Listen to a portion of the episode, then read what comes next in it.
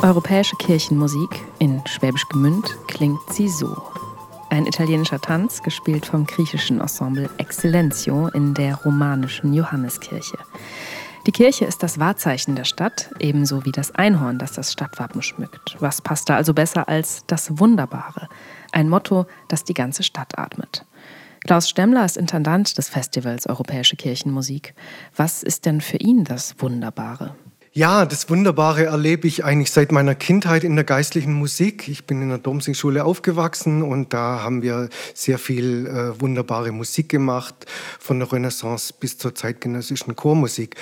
Und für uns war es jetzt nach Corona einfach sehr wichtig, mal wieder einen, besonderen Akzent zu setzen, aus der Depression herauszukommen.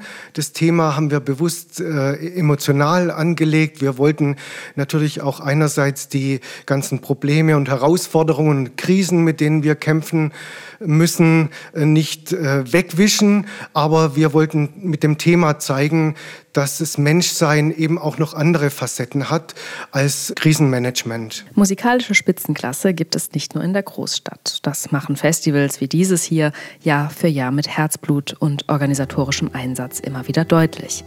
Die Räume spielen eine große Rolle, aber eben auch die internationalen Künstlerinnen und Künstler, die Klaus Stemmler gemeinsam mit seinem Team in die Ostalb holt. Das Programm liest sich in jedem Jahr wie ein Who is Who der wirklich großen Konzertbühnen.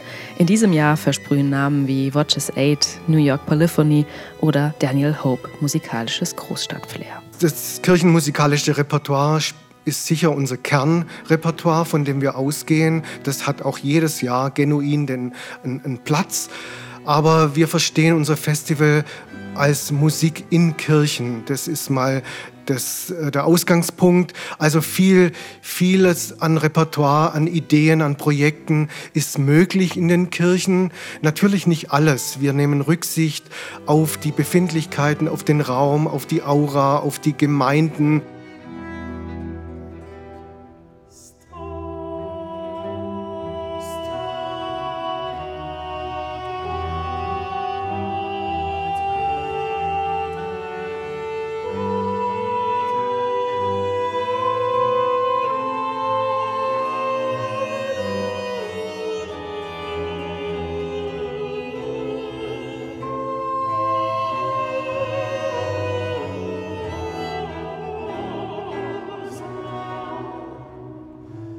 Schwäbisch Gmünd ist in Fachkreisen längst ein bekanntes Pflaster, auch durch seine zwei Wettbewerbe während des Festivals.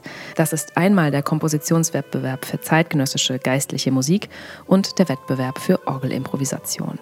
Daneben wird jedes Jahr der Preis der europäischen Kirchenmusik verliehen. Das ist eine Auszeichnung, auf die die internationale Fachpresse wartet. Und da ist es wieder das Who is Who.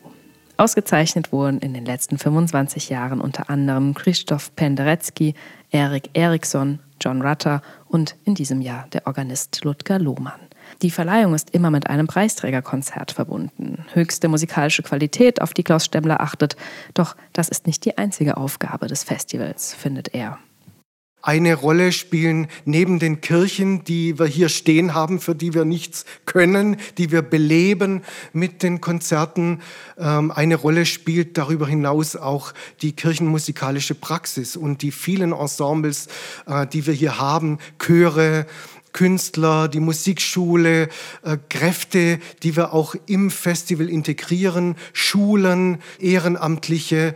Und damit hat das Festival auch eine Bodenhaftung und es wird gelitten in der Stadt, es wird respektiert, auch von den Bürgerinnen und Bürgern, die mit Kirchenmusik vielleicht nicht so viel anfangen können. Und das fängt schon beim Personal an.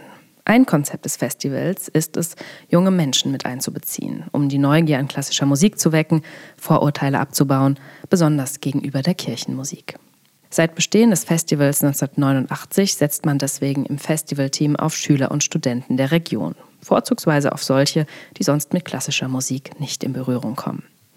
Sie sitzen an der Kasse, stehen am Einlass, betreuen die Künstler, sind gewissermaßen auch das Gesicht des Festivals.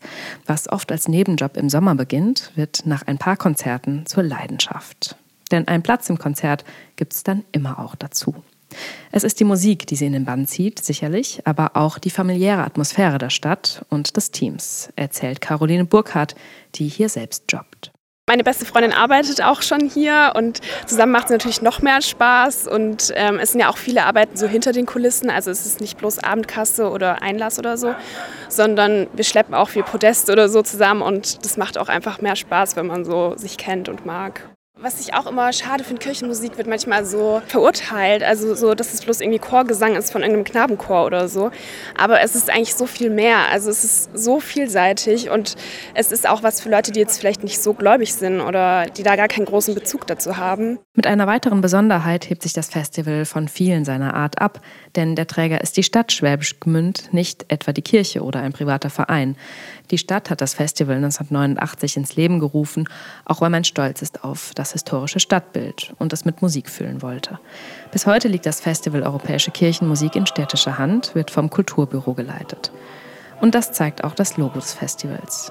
Ein Stern, der seine Strahlen in alle Himmelsrichtungen verteilt und Geistliches mit Weltlichem verbindet.